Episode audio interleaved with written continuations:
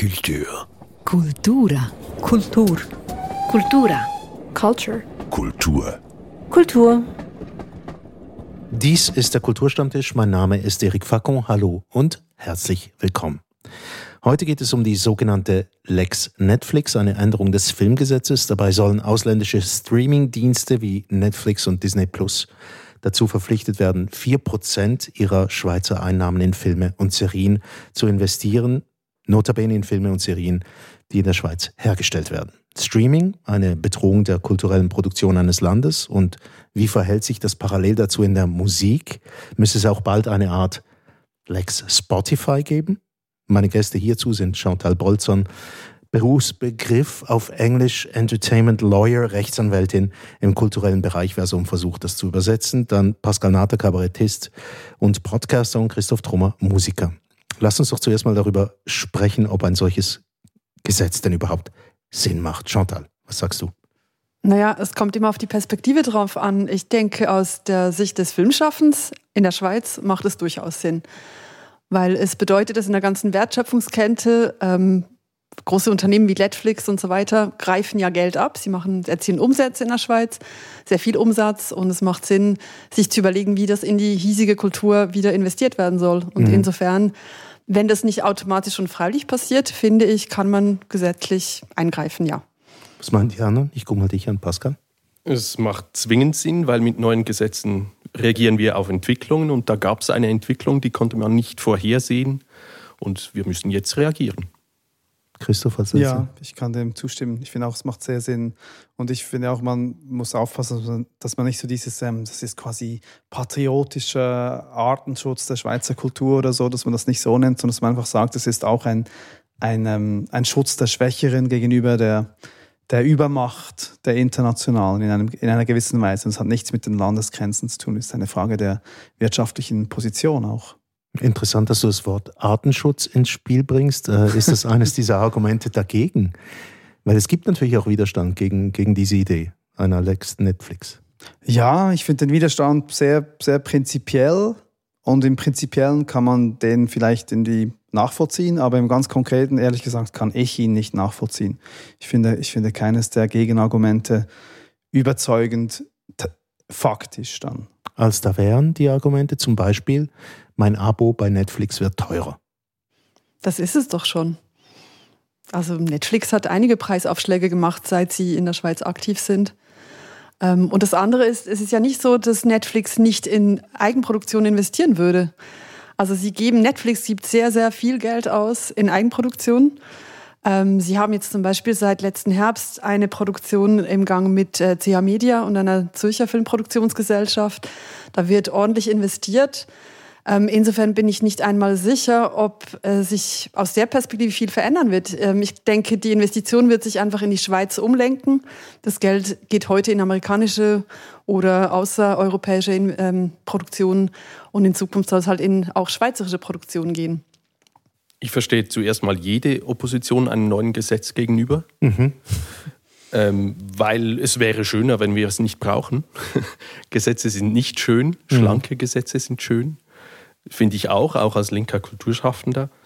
Aber trotzdem muss man hier schauen, was, was gewinnen wir damit. Und wenn wir damit Spielraum gewinnen für die Schweizer Kulturproduktion, dann lohnt sich das. Wollen wir nachher mal versuchen zu ergründen, woher dieser Widerstand denn eigentlich kommt, ähm, auch in Bezug auf die Kultur. Aber was mir einfach aufgefallen ist, im benachbarten Ausland gibt es ja solche Abgaben schon, schon längstens. Und jetzt ist das einfach ein ganz subjektiver Eindruck, wenn ich Netflix anschaue, dass ich das Gefühl habe in letzter Zeit, ich sehe immer mehr Produktionen von Netflix, die auch aus anderen Ländern kommen, nicht nur aus Anglophonen. Sprich Italien, ähm, die skandinavischen Länder zum Beispiel plötzlich sehr stark vertreten sind, sogar mit einer eigenen Reihe. Täuscht dieser Eindruck oder? Also ich, ne-, ich nehme das auch wahr, aber den Zusammenhang, der ist, ich weiß nicht, ob der belegbar wäre. Mhm. Ich, was man sagen kann, ist, es gibt ja das Beispiel von der französischen Musikquote. Da kommen wir vielleicht später auch noch darauf. Und dort ist das, war der Zusammenhang zum Beispiel sehr, sehr gut sichtbar. Sobald es das gab, sobald klar war, dass, ähm, dass das Radio einen Markt schaffen muss für einheimische Musik, wurde auch von den Produzenten dort ähm, massiv mehr investiert. So, und das, ist, das war, das war ein, ein deutlicher Zusammenhang. Ich kann mir gut vorstellen, dass es den hier jetzt auch gibt. Ist denn dieser Vergleich eigentlich immer zulässig zwischen Musik und, und, und Film, Filmproduktion?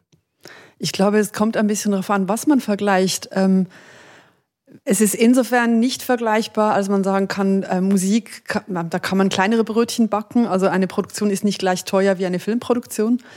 Bei Filmen sind Dutzende bis Hunderte von Menschen involviert. Ähm, man braucht verschiedene Locations. Also je nachdem, welche Art von Film ich produziere, das geht in die Millionen.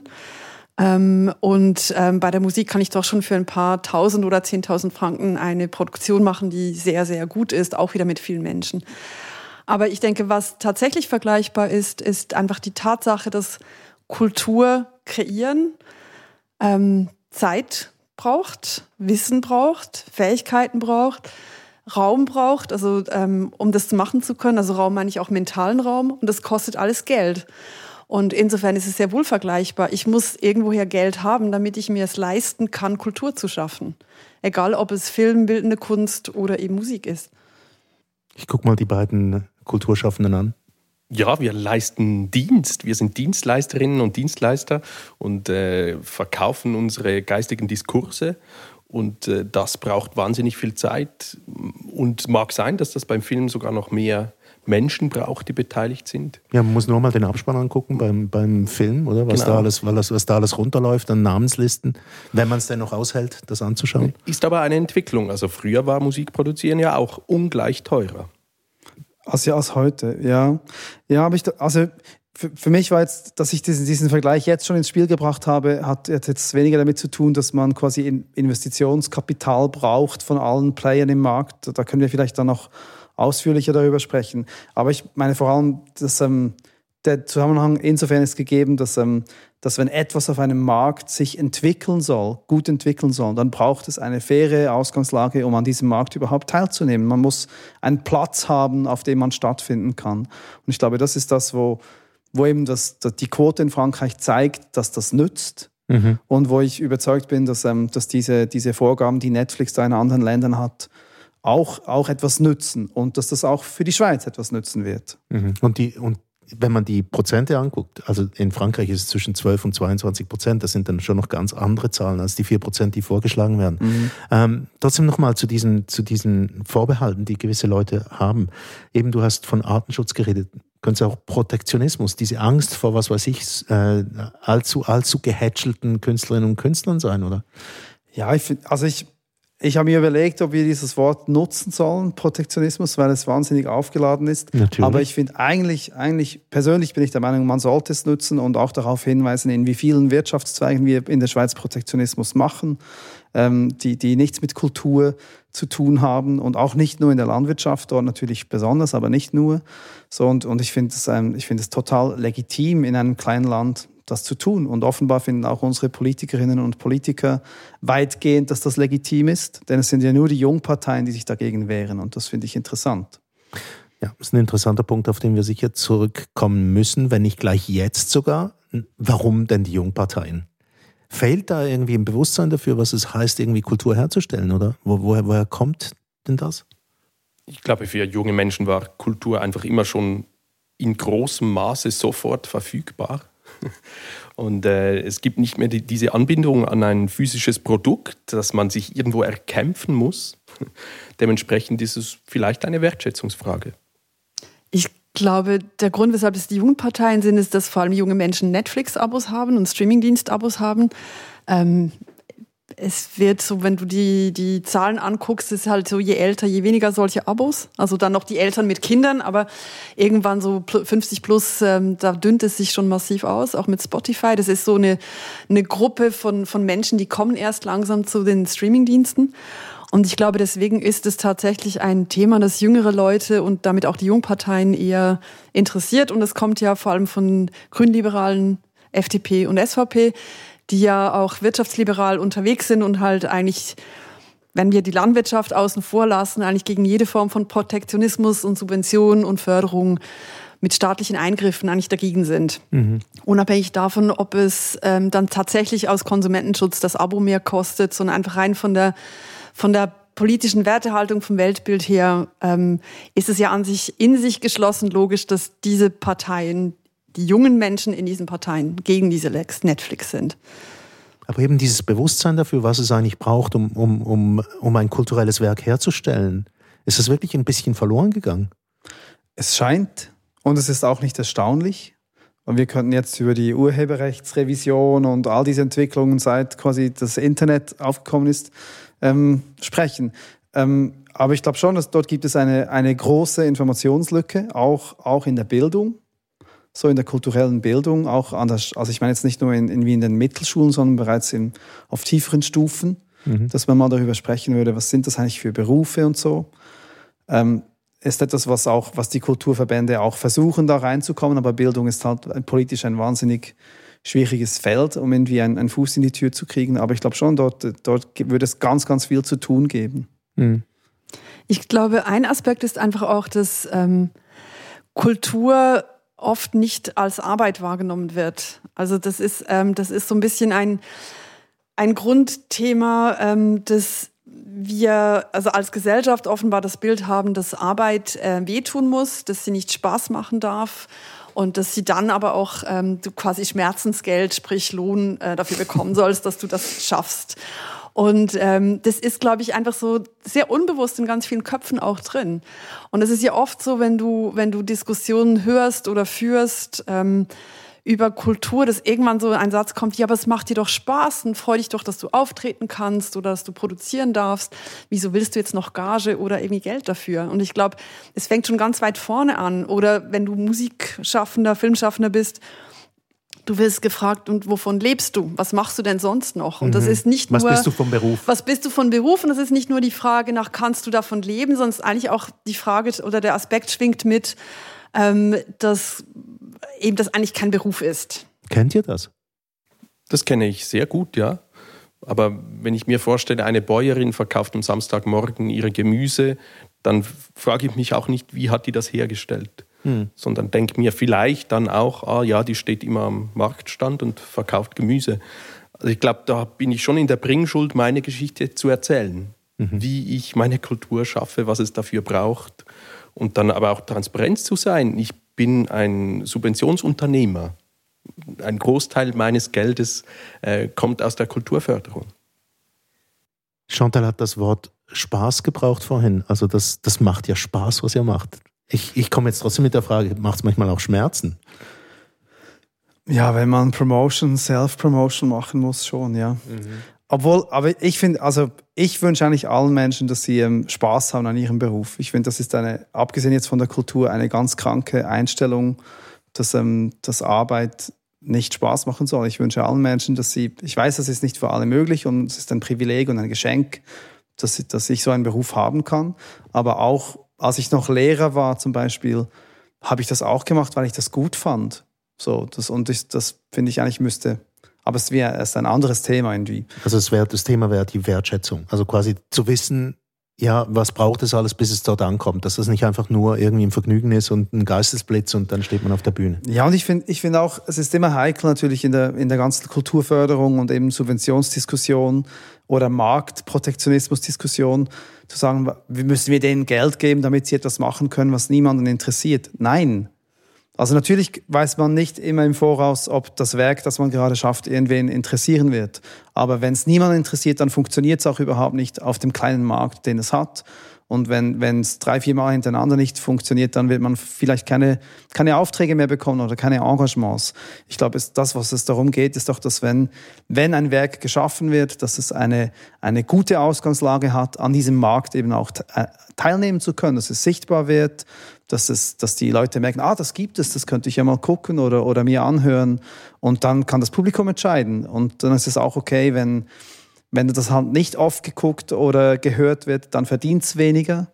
So, man, man schuldet uns nichts dafür, dass wir Musik machen, aber man schuldet uns ähm, eine faire Ausgangslage. Mhm. Ich glaube, gerade dieser Mythos vom äh, Künstler, von der Künstlerin, die Spaß hat und dafür im Gegenzug wahnsinnig viel leiden muss, nützt ja nicht dabei, vom Kulturschaffen zu erzählen.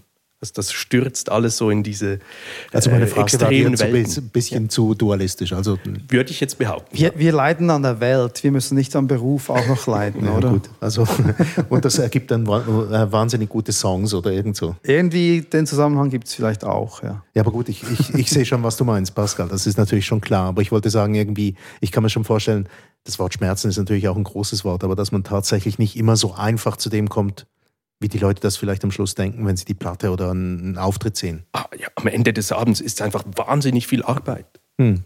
Und auch bei viel Erfolg. So, das ändert sich ja nicht. Also wenn man, wenn man, es gibt natürlich gibt es die Stars, die dann so dieses, dieses Image haben von alles geht super und, und easy, aber niemand, der eine bedeutende Rolle spielt in der, in der Kulturindustrie, arbeitet wenig, würde ich behaupten. Die arbeiten alle viel, auch wenn sie viel Geld damit verdienen. Und ich, ich glaube, der, der Punkt ist ein bisschen wie bei der Bäuerin, die du, Pascal, vorhin erwähnt hast. Ähm, wir alle sehen am Ende das Ergebnis dieser Arbeit, aber wir sehen ja nie, wie viel Arbeit wo drin steckt. Und wenn wir jetzt wieder beim Thema Film sind, dann muss ähm, jemand ein Drehbuch schreiben, beziehungsweise meistens sind es sogar mehrere Leute, die zusammen Drehbücher schreiben. Du brauchst Regie, also du hast einen ganzen Rattenschwanz an Menschen und die müssen ja auch vorher ausgebildet worden sein. Äh, sie werden besser mit der Erfahrung, die sie machen. Ähm, sie müssen auch mal Zeit haben, festzustellen, dass ein Entwurf schlecht ist, dass sie den ähm, auf die, für die Halde gearbeitet haben, dass sie was Neues produzieren müssen, dass sie es verbessern. Und das sind monatelange und jahrelange Prozesse. Oder bei der Musik eben, ich brauche einen Übungsraum, ich muss üben können, ich brauche äh, Material, ich brauche Instrumente und so weiter. Und das sieht man ja alles nicht, wenn am Ende das Konzert stattfindet oder wenn ich jetzt im Kinosaal sitze und dann den Film gucke. Ich sehe nicht, wie viel zum Teil jahrelange Arbeit da reingeflossen ist. Und ich glaube, diese Sichtbarkeit, ähm, dann werden wir beim Thema Wertschätzung, da muss, müssen sich, muss sich die Branche auch ein bisschen an der Nase nehmen, das immer mal wieder auch versuchen sichtbar zu machen. Ähm, aber für mich ist es tatsächlich auch eine Frage der Wertschätzung jetzt umgekehrt dass eben für, wenn ich dann Inhalt konsumiere, ich dafür auch ordentlich bezahle. Mhm. Ähm, oder dass ich als Gesellschaft eben sage, wenn ich möchte, dass Geschichten aus meinem Umfeld erzählt werden, dass, wir, dass uns das etwas wert ist an Infrastruktur, die wir zur Verfügung stellen oder allenfalls notfalls auch an Geld oder Geldflüssen, die wir zur Verfügung stellen. Und deswegen finde ich die Lex Netflix eigentlich auch ganz gelungen mit der Investition. Also es ist ja nicht eine Investitionspflicht. Also entweder ich investiere, wenn ich das eh schon mache, dann mache ich das in der Schweiz. Und wenn ich das nicht mache, gebe ich Geld ab, das dann in die Filmförderung fließt. Plus ähm, das Zweite, was ich sehr wichtig finde, ist, es geht ja auch um Sichtbarkeit. Also ein weiterer wichtiger Artikel in diesem Filmgesetz ist eben auch, dass europäische und Schweizer Filme sichtbar sein müssen. Also ich kann sie nicht nur in mein Programm aufnehmen und auf Platz 325.422 zeigen. Am Morgen sondern, um drei? Genau, so. sondern ich muss sie halt auffindbar machen, ich muss sie in Vorschlägen drin haben. Und Sichtbarkeit ist etwas sehr, sehr Wichtiges, um eben dann wieder, konsum also dass die Produkte oder die Filme konsumiert werden, dass die Musik konsumiert wird. Und die Frage der Sichtbarkeit spielt dann ja auch auf das Thema Kuration, Journalismus, Diskurse führen über die Inhalte, statt sie einfach nur zur Verfügung zu stellen. Mhm. Und ich glaube, das ist irgendwie auch eine Verpflichtung für solche Plattformen. Und sobald ich in der Schweiz oder Produktionen mit Schweizer Bezug herstelle, habe ich in der Schweiz auch etwas zu erzählen davon. Mhm, mhm. Ja klar, und dann erhöht sich natürlich die, Sicher äh, die Sichtbarkeit auch. Ähm, ich wollte noch einen kurzen Moment bei der Wertschätzung bleiben, weil wir haben jetzt eine, eine, eine Zeit erlebt mit zwei Lockdowns, wo ganz viele Leute zu Hause saßen und ähm, Kultur konsumiert haben. Und zwar ziemlich viel mehr als sonst Wenigstens ist das der Eindruck, den man kriegt. Also man hatte ganz viel Zeit zur Verfügung, neben dem, dass man vielleicht im Homeoffice saß und noch was gearbeitet hat, aber Netflix und so weiter und so fort wurden recht in Anspruch genommen. Und ich hätte dann eigentlich erwartet, dass das irgendwas an der Wertschätzungshaltung eigentlich ändert. Hat es was geändert? Puh. ich, also ich, das Ding ist natürlich, es, es hat, das hat ich glaube, die Leute haben gemerkt, wie das, oder viele Leute zumindest haben gemerkt, wie, wie dankbar sie sind dafür, dass ihnen Geschichten erzählt werden. Aber dass sie das jetzt so zu Hause auf dem Sofa, vor allem vorproduzierte Geschichten sich erzählen lassen haben, ähm, das hat auch Nachteile für uns, die unsere Geschichten gerne live erzählen wollen. Na klar, das war natürlich ein Nachteil. Das und, das, und da ist es dann wieder ein Nachteil und ja. Aber die, die Wertschätzungsgeschichte, ja, das, Also ich glaube, es ist wie so oft, es gibt beides. Also es gibt halt die Leute, die einfach konsumieren und davon ausgehen, es ist da und irgendwer produziert es und ich kann es dann gucken und der Rest ist mir egal. Das ist vielleicht das Äquivalent zum, ich kaufe mir für drei Franken ein T-Shirt bei H&M oder einen Billigapfel und überlege mir nicht, was da reingeflossen ist und ob der um die halbe Welt geflogen wurde und welche Giftspritzen da noch drin sind oder was auch immer. Aber ähm, bei der Wertschätzung, ich glaube schon, ähm, dass einige Menschen gemerkt haben, dass ihnen so die die Möglichkeit, ähm, Bücher zu lesen, Filme zu gucken, Serien zu gucken, äh, Musik zu hören, ähm, psych psychisch den Arsch gerettet hat während der Pandemie. Ja, also mir so definitiv sagen. und sehr vielen Leuten, die ich kenne, war das so. Und vielleicht ist es Wunschdenken, aber es ist vielleicht mit ein Grund, weshalb äh, das Filmgesetz doch mit den vier Prozent ähm, Umsatzbeteiligung durchgekommen ist im Parlament bei den älteren Parteien. Also vielleicht hat es eben auch was geholfen. Ich weiß nicht, weil die Diskussion im Schweizer Parlament war ja ein Prozent versus vier Prozent und ist der Höhebetrag gekommen. Und ich hoffe mir eigentlich schon, dass die Pandemie da ein bisschen das Bewusstsein dafür geschärft hat, ähm, dass diese Inhalte eben wirklich relevant sind, psychisch, kulturell, gesellschaftlich einfach relevant sind und dass man das schätzen muss. Und dass man die Inhalte eigentlich auch herstellen muss. Genau die Debatte um die Systemrelevanz war ja eher eigentlich schwierig geführt. Ich fand die fast gerade toxisch, weil es ging ja eigentlich darum zu diskutieren darüber, ob das System so gut ist und nicht, ob wir fürs System relevant sind. Und diese Debatte ist irgendwie ausgeblieben. Ja, und, und, gleichzeitig nur, nur kurz ähm, kann man sagen, dass die, die in der Schweiz ja sehr, sehr gut funktionierenden Hilfen für die Kulturschaffenden im Vergleich jetzt mit ausländischen ähm, Situationen wurde in der Schweiz gut geholfen.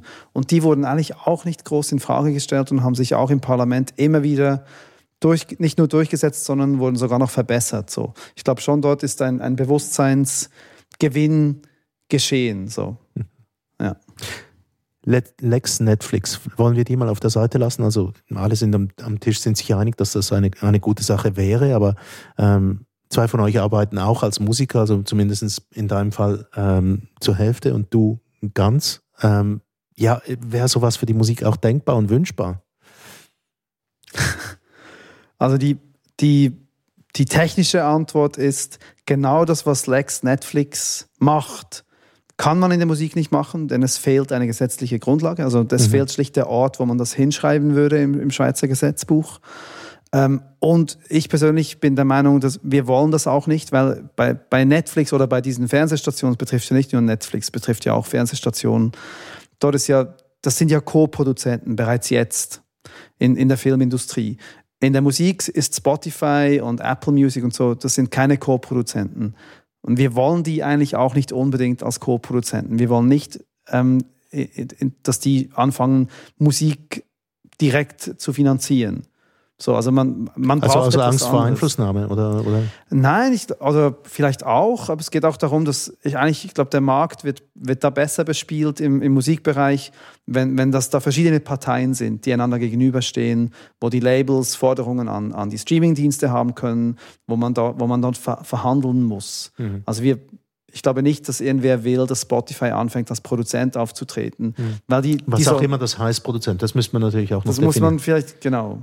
Aber auf jeden Fall, ähm, glaube ich, es geht um die Sichtbarkeit und um die, um die ähm, Repräsentation des einheimischen Marktes. Und in dem Bereich, der, der Aspekt des Gesetzes, glaube ich, da, da würde es etwas brauchen. Dort mhm. braucht es etwas Analoges, aber es nicht eine Lex Spotify direkt. Also das war jetzt die technische Antwort. Ja. Die andere wäre? Ja, gern mehr Geld. Nein, eben kein nicht, Rückfluss, nicht um mehr Rückfluss, Geld. Einfach, einfach äh, macht mal das Fenster auf für uns, ernsthaft so. Mhm. Also jetzt im Fall von Spotify ganz konkret, die, die haben niemanden, der in der Schweiz für die Schweiz arbeitet. Jemand in Deutschland macht die Schweizer Playlists und es hat jeweils mehr deutsche Neuheiten auf der Schweizer New Music Playlist als Schweizer Neuheiten. Und das funktioniert einfach nicht. Das geht so nicht. Mhm. Dort gibt es viel zu tun. Ich glaub, glaube auch, wir müssen auf diese Debatte spielen, äh, Diskurs um die Inhalte, einfach so schnell wie es geht. Menschen, die sich damit auseinandersetzen, Journalismus, Diskurs, ähm, äh, eine Diskussion darüber, was ist gut und was ist nicht gut. ähm, so problematisch, wie das klingt. Ich will das sofort. Hm. Also ja, es klingt ein bisschen problematisch, weil ich mich frage, wer die führen wird und wo. Also vor allem. Also ich, ich sage es ein bisschen aus Konsumentinnen-Sicht in dem Bereich auch. Ähm, ich finde es extrem frustrierend als Spotify-Abonnentin, dass ich mir die Schweizer Musik, die ich spannend finde, aktiv zusammensuchen muss. Also ich muss mir überlegen, welche Künstlerinnen ich gut finde, die denen dann folgen, damit ich die News kriege. Die, das ist die Vorschläge, die ich komme, da ist Kraut und Rüben auf der gleichen Vorschlagsliste, das weder qualitativ noch stilistisch noch irgendwie einen roten Faden hat. Der einzige gemeinsame Nenner ist die Geografie. Und es ist einfach null kuratiert und es ist ein bisschen Zufallsgenerator. Und einfach auch als Konsumentin finde ich, ich habe da andere Erwartungen. Mhm. Also ich bezahle ja für mein Abo und ich bezahle dafür gerne, weil ich habe endlos Zugang zu Musik aus allen Weltregionen. Aber dass da einfach nichts kuratiert ist und dass die Schweiz so aktiv nicht stattfindet, finde ich frustrierend. Weil ich muss mir das, also, und ich weiß auch nicht mehr, wo ich neue Schweizer Musik entdecke. Und ich meine, ich begeistere mich für das Thema. Ich mache mich ja aktiv schlau. Ich frage mich dann, wie du als Künstlerin sichtbar sein willst, wenn du nicht Fan, einen Fan hast, der sich aktiv um dich kümmert. Also, weil du musst ja irgendwie auf diese Playlists kommen. Und da fände ich, ähm, eben, es gibt, also wie Christoph gesagt hat, es gibt kein Musikgesetz, wie es das Filmgesetz gibt. Ähm, aber dass man sich überlegt, wie man auch da wieder Unternehmen, die in der Schweiz Geld verdienen, und zwar gut Geld verdienen, ähm, halt, wenn sie es freiwillig nicht tun, dazu bringt, ähm, wieder etwas in die Schweizer Wertschöpfung zu geben. Das finde ich schon wirklich eine Diskussion wert. Und dass man da eben zum Beispiel sagt, ihr habt ähm, Verbindungspersonen in der Schweiz und ihr kümmert euch um den Kultur, um das Kulturschaffen in der Schweiz und ihr geht an Konzerte und vernetzt euch. Das fände ich schon sinnvoll. Ich weiß aber auch nicht, wo man es hinschreiben soll gerade. Hm. Also falls die Wunschliste noch offen ist an Spotify, natürlich höhere Vergütungen für Musik Mhm. Ja, ziemlich, ziemlich basal, aber mhm. natürlich immer. Äh, Kultur muss immer mehr Wert haben. Da gibt es aber noch einen, einen, Bereich, der auch urheberrechtlich gar nicht vergütet wird. Das ist der Audiobereich jenseits von Musik. Mhm. Also aufwendige Podcasts, Hörspiele und so weiter finden vermehrt auf Spotify statt, immer mehr. Und da gibt es im Moment einfach keine Lösung, also auch keine Vergütung. Das heißt, das Geschäftsmodell ist da immer noch, Spotify kriegt gratis Inhalte und bekommt dafür Geld. Also da müsstest du es eben theoretisch ähm, direkt lösen als Inhaltlieferantin, weil bei den Urheberrechten läuft es halt über Verwertungsgesellschaften bei der Musik. Und das äh, Schweizer Äquivalent zu Visa, nämlich die Proliteris, hat ja keine Online-Streaming-Rechte, die sie wieder für ihre Mitglieder wahrnehmen würde. Weil eigentlich urheberrechtlich ist es ja klar. Ähm, schon nur die Diskussion, die wir hier führen, ähm, ist urheberrechtlich geschützt. Was wir sagen in dem Moment ist urheberrechtlich geschützt und theoretisch würde dafür, müsste ja dafür auch eine Entschädigung fließen. Das bedeutet, wir haben eine Entität, eine die Rechte wahrnimmt und keine Rechte wahrnimmt. Also, wir, also entweder musst du es selber machen und sonst müsste man wieder gucken, gibt es eine Organisation, die das für dich übernimmt. Aber eigentlich theoretisch, sehr theoretisch müsste Spotify, das, wenn sie Podcast-Inhalte ähm, bei sich aufstellen wollen, dann nicht nur für die Aufnahme, sondern eben auch für die Urheberrechte, die darin enthalten sind, bezahlen. Ja, ist ja mitunter auch Musik enthalten etc. pp. Also ich fordere jetzt ein Audiogesetz in der Kulturbotschaft ab 24. das wäre dann das Nächste, was man braucht. Äh, vorhin ist mal das Wort mit der Quote gefallen, irgendwie. Quote bei den Filmen haben wir darüber geredet. Dass es gibt ja immer noch die traditionelle Art, äh, Musik zu verbreiten und, und, und Filme zu verbreiten und damit können ganz viele Leute auch was anfangen. Ja, Quoten haben sie eingerichtet in Frankreich zum Beispiel für französische Musik. Ist sowas hilfreich oder nicht? Ich, ich glaube ja und ich der schlechte Ruf der, der, Quoten ist halt immer, dass man dann sagt, ja, dann spielen sie noch mehr vom, vom Gleichen. Halt die, eine höhere Rotation für die gleichen drei Songs, die sie auch jetzt schon spielen. Und die Gefahr droht natürlich. Und dort, auch dort finde ich eben die französische Quote ähm, ziemlich, ziemlich vorbildlich. Ist sie, doch differenziert, oder? Sie ist differenziert. Es geht, es ist, also hat verschiedene Modelle, ähm, wo die Frage ist, will man mehr Musik für die Jungen spielen? Dann muss man einen weniger hohen frankophonen Anteil haben. Insgesamt soll man aber einen hohen frankophonen Anteil haben. Also es, die Radiostationen können sich trotzdem ein, ein Profil erhalten und sagen, okay, wir, wir berücksichtigen diesen Teil der Quotenvorgaben und den anderen Teil dafür ein bisschen weniger und so. Also es gibt dort ähm, es gibt dort ein differenziertes System und ich Mhm. glaube, sowas, sowas macht auch Sinn, weil man will ja nicht, dass dann eben alle immer nur noch dieselben drei, vier Songs im Programm haben. Aber ich bin, also ich, ich habe das vorhin schon kurz erwähnt und der, der Musikmarkt, die Entwicklung des Musikmarktes in Frankreich zeigt ganz eindeutig, dass das sehr gut war. Nicht nur, weil eben die Stationen das mehr gespielt haben und damit mehr Urheberrechte auch eingenommen wurden und eine größere Hörbarkeit geschaffen wurde, sondern auch, weil die Labels, auch die multinationalen Labels, gemerkt haben, aha, es lohnt sich eigentlich in diesen Markt In Frankreich den lokalen Markt. ja, zu investieren, weil es gibt eine Plattform. Also machen wir das.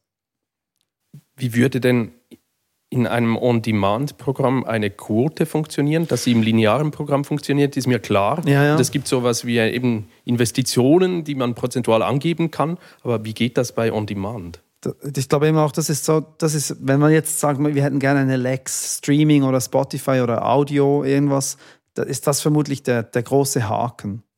Ähm, wo, wo man wahrscheinlich eine ganz generelle Verpflichtung, den einheimischen Markt angemessen zu repräsentieren, ins Gesetz schreiben müsste, irgendwie sowas, und dann in, in der Verordnung oder so irgendwie ein paar Punkte definieren. Das bedeutet zum Beispiel, dass ab 100.000 Nutzenden in einem, in einem Land eine, eine Plattform äh, eine, mindestens eine Person angestellt haben muss vor Ort, die die Szene auch kennt, die den Austausch pflegt mit den, mit den maßgeblichen Organen der Szene und sol solche Dinge. Aber ein, eine Zahl ist schwierig, das ist klar.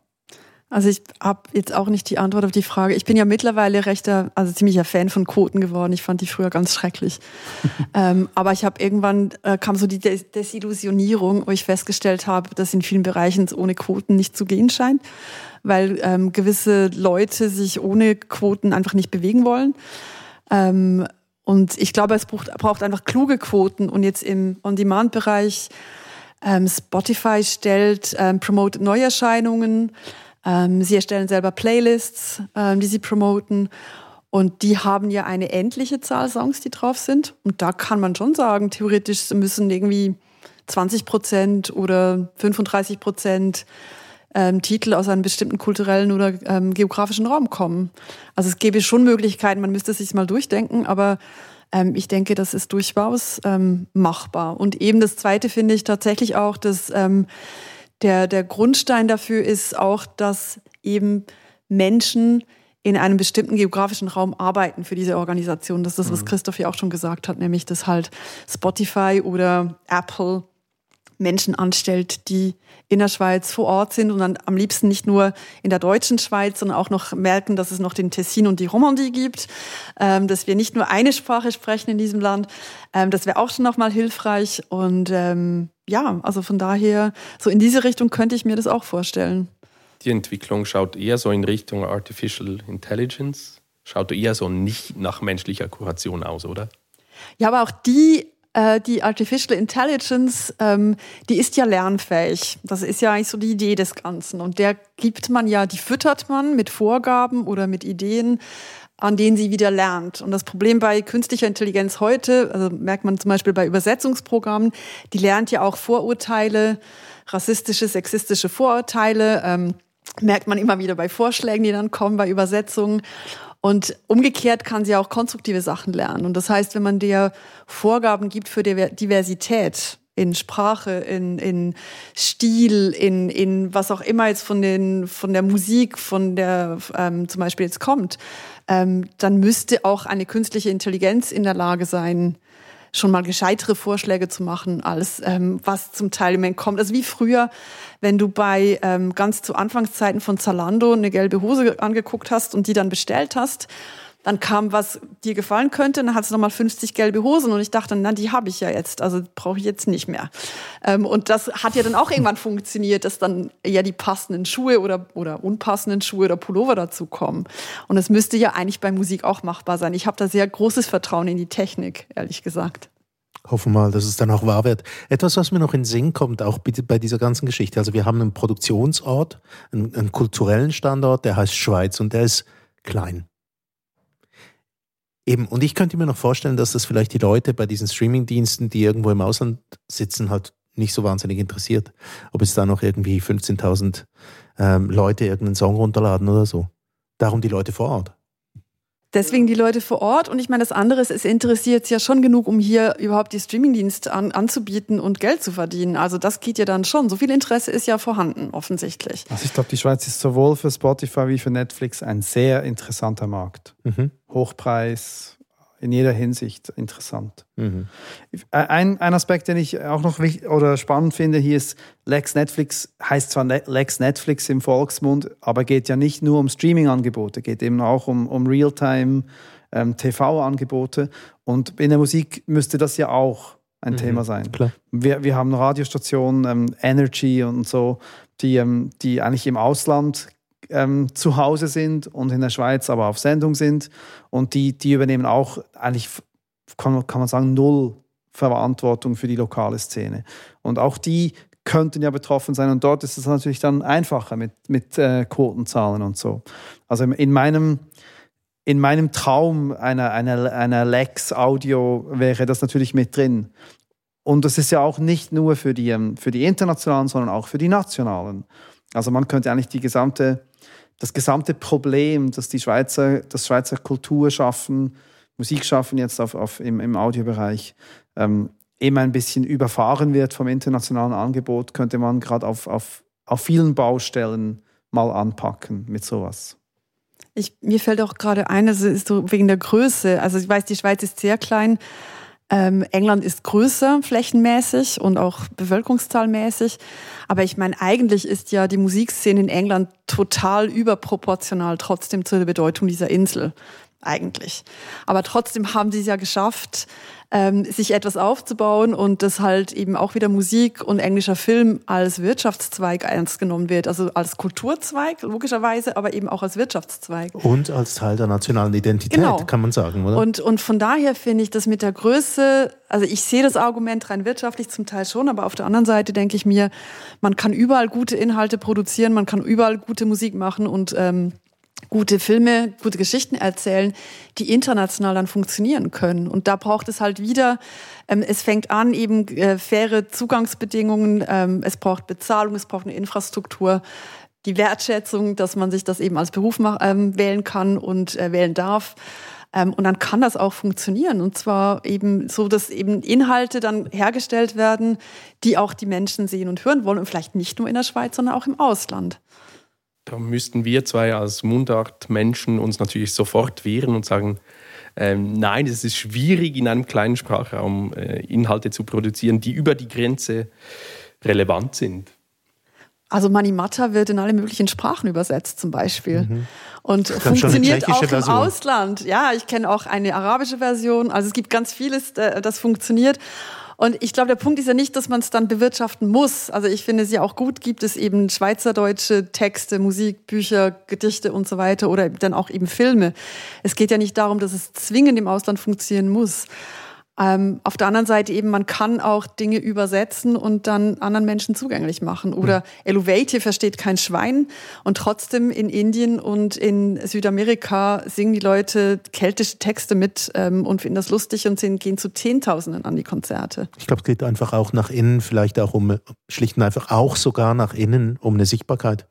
Ja, ja und ich glaube, das, was Chantal vorhin angesprochen hat mit, dem, mit, mit der Entwicklung der, der künstlichen Intelligenz, auch also des Algorithmus jetzt zum Beispiel bei den Streamingdiensten, ist es schon so, dass jetzt dadurch, dass die, dass eben das, der einzige gemeinsame Nenner oft bei den Vorschlägen, wenn ich jetzt mit, bei meiner Musik gucke, dann werde ich irgendwie zusammen mit, eben, mit anderen Künstlerinnen und Künstlern, die ich zwar schätze, aber wo ich finde, dass jetzt nicht zwingend das macht jetzt nicht zwingend Sinn, dass das vorgeschlagen wird. Eigentlich wäre es für mich als Singer-Songwriter gut, wenn jemand, der irgendwie Conor Oberst hört oder Ryan Adams oder. Jemand aus dem Ausland dann, genau, dann assoziiert das, dazu. Zumindest in der Schweiz. Ich also das ist dann wieder die geografische Verankerung, oder? Genau. Man kommt aus Bern. Oder? Es bräuchte eine, eine stilistische, und dafür muss, muss eben jemand hier sein, der das weiß und sagt, okay, hier müssen wir noch irgendwie einen Tag einschalten, der auch noch arbeiten kann. So sowas würde uns dann auch lokal wieder etwas bringen, oder wenn man sagt, ah Leute, die sich für für deutsches Chanson zum Beispiel interessieren,